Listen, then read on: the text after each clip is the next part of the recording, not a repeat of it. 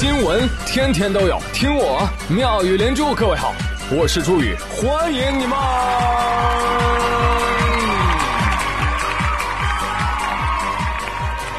谢谢谢谢谢谢各位的收听啦！哎呀，最近啊，这个节过得有点喧嚣，有点疲惫了哈，太多了是吧？冬至啊，吃饺子；平安夜吃苹果啊；圣诞节聚会；元旦放假腊八吃粥啊！哎呀，老是打断我工作的节奏，我还怎么安心给大家做节目？是不是？赶紧过年吧！啊，看一看，过年前还有个小年，还有十三天，所以看出来了吗？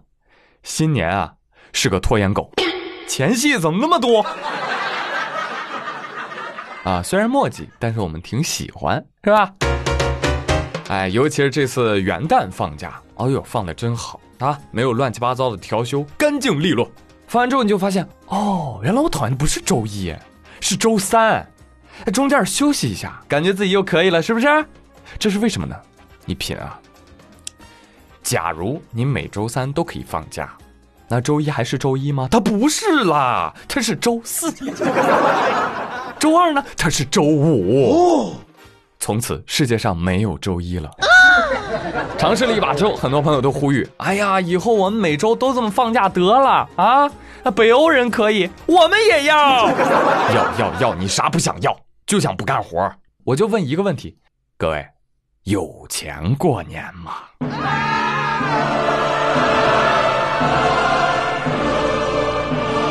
这句话能问哭百分之九十的中国人。哎，咱先把话说清楚啊，呃，有钱没钱回家过年，但是呢，别跟我借钱。其次，不要去偷，否则下场就是这样式儿的。几天前呢，杭州市有一家企业装有一百二十万现金的保险箱被贼给撬开了，但奇怪的是啊，这贼呢只拿走了其中的二十七万，现场还有九十三万现金啊！嘿，奇怪啊！你头回见有钱不偷完的贼，咋的了？二十七是你幸运数字啊！有人说，嗯，他是不是拿不动了呀？那不能，那个经典问题你忘了吗？请问一百斤大米和一百斤人民币哪个重？一百斤大米重，啊，因为一百斤的人民币啊，你不仅扛得动啊，你甚至能扛着飞起来啊！所以这个问题呢，确实也一直困惑着民警啊。什么赃款在哪里？先放一边，你给我交代。为什么只投二十七万呢？田某说：“我我不敢拿那么多，我是琢磨着，哎，悄摸的拿那么一点，他们发现不了。于是我就只拿走了三万。但是当我准备回去的时候吧，哎，我突然想起来了，那我不还欠隔壁吴老二二十多万吗？不行，我得回去再拿点。后来呢，我又回财务室拿了二十四万。”当我再次踏上天台，准备逃之夭夭之时，内心又起波澜。我心中的小恶魔说：“偷都偷了，为什么不一不做二不休，把它全都偷走了？这样就能改变你的命运。”于是呢，我第三次又返回了财务室。可是到了保险箱门口啊，我就纠结起来了。我就心里琢磨着，我说：“哎呀，这都偷了这二十七万了，是不是？这个厂已经被我祸害的已经挺厉害了，不能再继续害了，对不对？做人留一线，日后好相见。”嘿嘿，哎，我就拿了二十七万，哎，我就走了。哎呦，大哥，内心戏挺足啊。哎，我给你提个建议吧，啊，你以后出去偷盗呢，你一定要随身带个会计，呃，这样呢，能够算好你的财务状况之后再偷，哎，量入为偷嘛。看到这个新闻，有的朋友说这就是道义有道，你打住，什么道义有道？全是胡说八道，贼就是贼，没有什么好贼与坏贼之分。社会秩序乱了，社会风气坏了，人与人之间的信任、顷刻之间荡然无存，是吧？你宁肯做这么拧巴的坏人，也不愿清清白白的做个好人，这不叫善啊，这只是怂，好吧？只能说呢，这人啊良心未泯，还有救。关键是人家也懂得自救啊。此话怎讲？别看这个小偷偷了二十七万，但是朋友你知道吗？在量刑的时候。这属于数额巨大，处三年以上十年以下有期徒刑。但是啊，如果超过三十万，属于数额特别巨大，处十年以上有期徒刑或者无期徒刑。啊，别看就少拿三万块钱，量刑大了去了。所以啊，我严重怀疑这哥们儿是个老手啊，他研究过刑法啊，你不然为什么不是三十万而是二十七万呢？对不对？这就叫知识改变命运。偷出了水平，偷出了风采。啊，好，继续来说啊，下面这位没有知识啊，创造机会也要改变命运。眼看着期末考试季，湖南中医药大学有一个学生，不但不好好复习，还搞了一手骚操作。有一天啊，呃，这个大学的老师啊，在他们学校的群里给同学们留言说：“你们三个班里面啊，有个学生。”居然改名叫湖南中医药大学教务处，然后呢，要我把考卷在微信上给他发过去。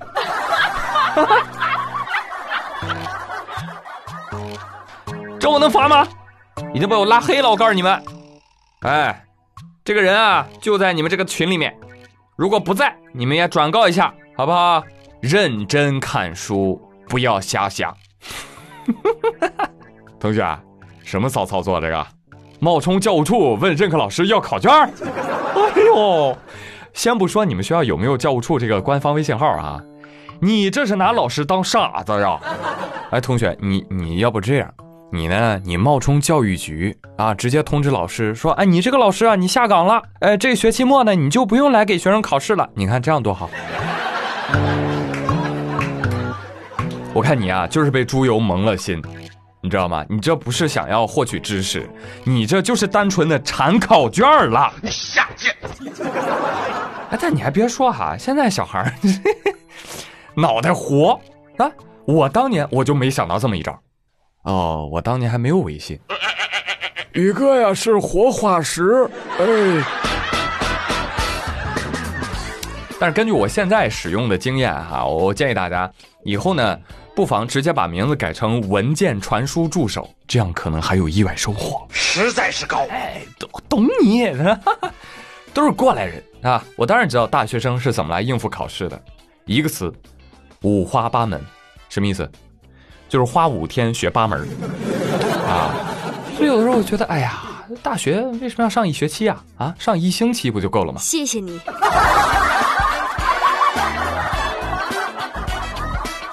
有的学校还没考试了，来给大家再次提醒一下，以前宇哥的节目当中给大家讲过，有各种各样的复习法，对不对？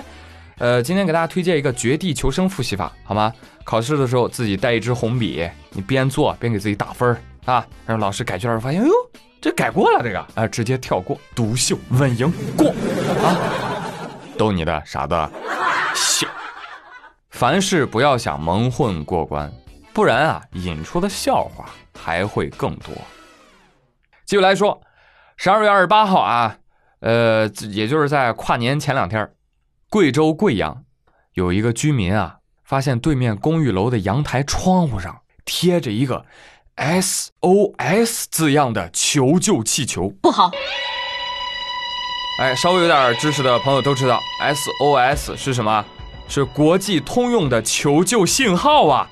这邻居一看，家里出事被打劫了啊！入室盗窃。哎呦，不管了，赶紧报警吧！让民警闻讯赶到公寓之后，敲了敲门：“有人吗？查水表的。”啊，伪装进入，哎，担心惊扰了这屋里面的犯罪分子，你知道吧？哎，没想到门咔顺利的就打开了。你好，那么我们这个月交过水费了？不是，不是，不是，别动！你家里有什么情况吗？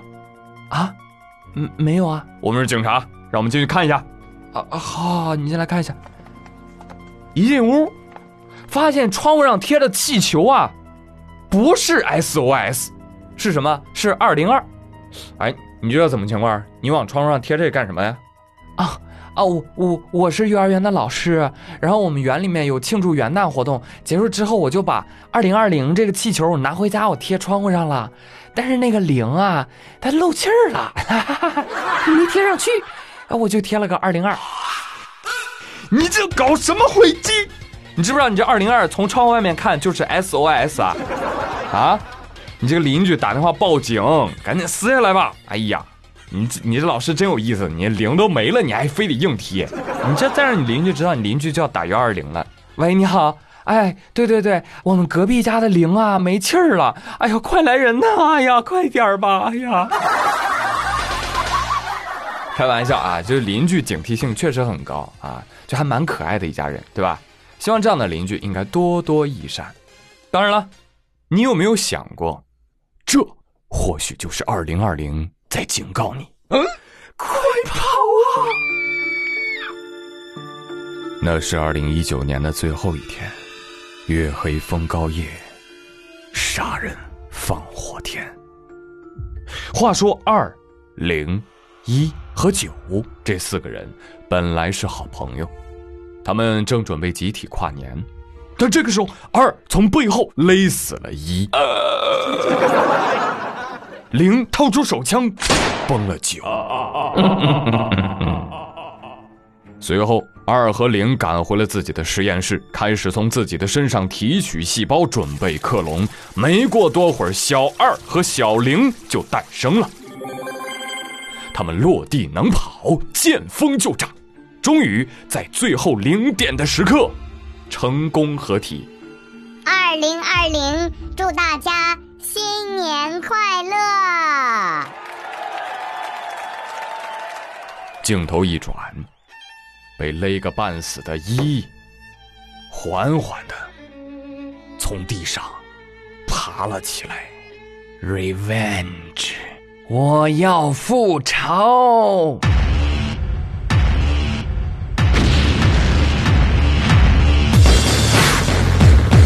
哇，有没有大片即视感？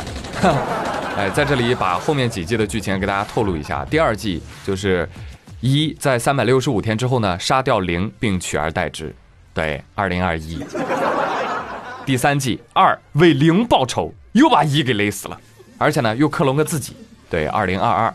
啊，第四季一原谅了二，并且呢他们在一起生出了三，啊，这就是二零二一、二零二二。二零二三的来历，是不是听完觉得哪一年都是一场大冒险的感觉呢？快跑啊！二零二零年一开年，日本啊丢了个大人啊，字面意思啊就是把一个大活人给搞丢了。这个人谁呢？日产汽车前 CEO 卡洛斯·戈恩啊，就叫他戈恩吧。或者戈恩这个人啊，谁呀？说了嘛，日产汽车 CEO 嘛。这个人可神了啊！到哪儿哪儿传奇啊！准确来说呢，他到哪儿都是一个救世主的角色。给大家讲一讲，在一九七八年的时候，戈恩这个人啊，他盘活了米其林巴西分公司。然后一九九七年的时候呢，法国雷诺啊濒临破产，然后戈恩又救了雷诺。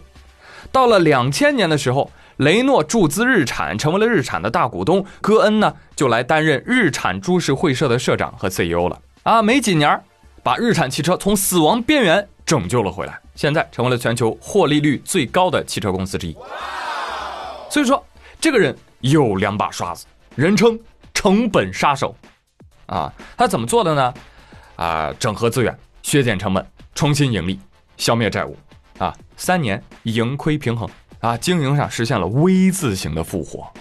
这按说呀，这戈恩不应该是日本的恩人吗？对呀。但是最近这两年，一七年到一八年，日产接连爆出了丑闻。什么丑闻？戈恩被指控啊贪腐啊有这个财务不当的行为。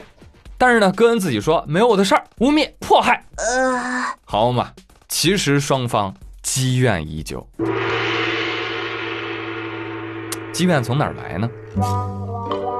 你想，雷诺是日产的大股东。但日产又不是雷诺的大股东，所以这个雷诺日产联盟啊，雷诺说了算，但日产说了不算。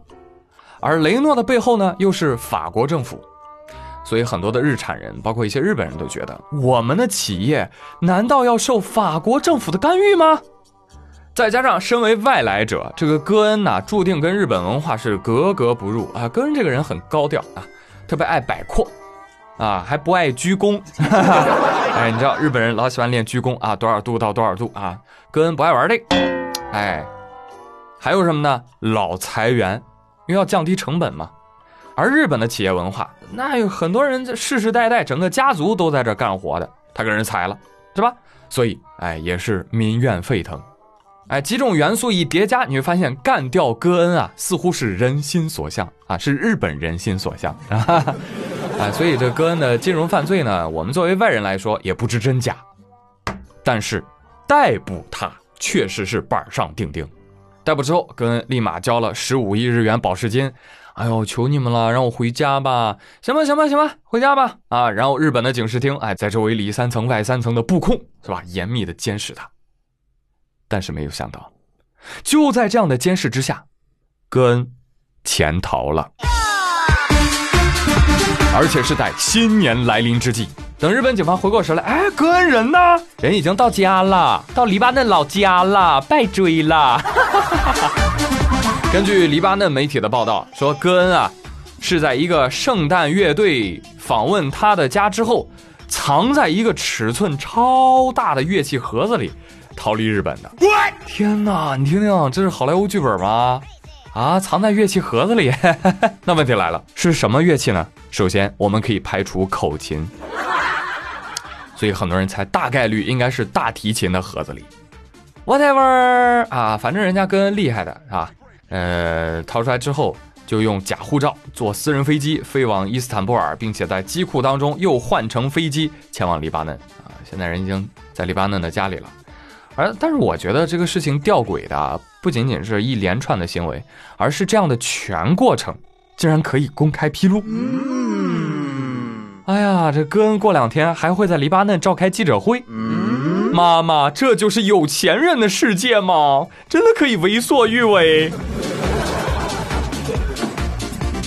但是目前在日本国内，无论是政府、民间还是媒体，哇，都感觉丢脸丢尽了，是吧？民众都问：我天，这太扯了吧？真是在乐器盒子里面逃出去的吗？戈恩的妻子站出来了：哎呀，你们别听那些媒体瞎扯啊！什么躲乐器盒子里？哦，那您说说戈恩是怎么跑的？我拒绝提供逃离细节。根据《金融时报》的消息人士披露说，说他这个从日本逃亡到黎巴嫩的计划，其实酝酿已经超过三个月了，而且在这个过程当中是有专业机构和组织介入的，从头到尾行动都非常专业，啊，所以有的人开始问说，这是黎巴嫩的政府行为吗？不知道啊，不知道，一开年就玩那么大，动作大戏，拯救大富豪戈恩。于元旦期间在日本上演，区域限定。感谢日本警视厅啥也没干的倾情演出。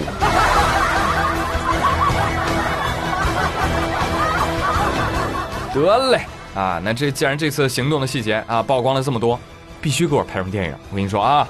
买不了日产车，这电影片我还是买得起的，是不是？还别说，朋友们，根据法国媒体报道，戈恩在数月之前可能跟奈飞已经达成了独家协议，说要把他的遭遇搬上荧屏。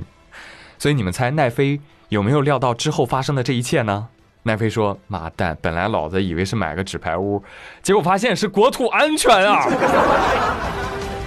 哎，我觉得这个整个事件对于我们来说是有启示的。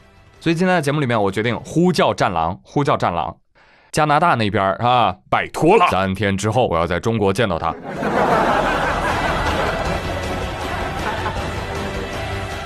哎呀，这么神奇的戈恩啊，仿佛拥有神奇的力量。好嘛，那今日份的互动话题就来问问大家伙儿，朋友们，如果你可以拥有一种，对，就一种超能力，你希望是？来吧。说说你的想法。好嘞，我是朱宇，感谢各位的收听，咱们下期再会喽，拜拜，周末愉快。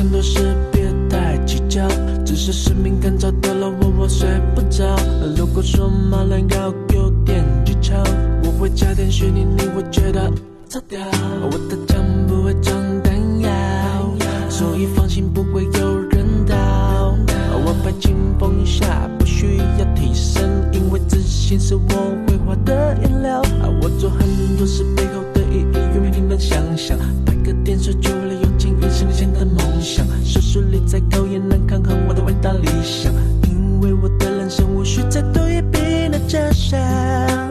我不知道何时变成了所谓的那表扬。哼，被扣在牌匾那边，总是要大气的模样。怎样？我唱的歌词要有点文化，因为随时会被当教材 CNN 能不能等一晚好一点再放？时代杂志封面能不能重拍？随时随地注意形象，要控制意识，不然就跟毒下风人拉下的我不想。好莱坞的中国戏院，地上有很多收音脚印，何时才能看见我的账？哦，如果叫人会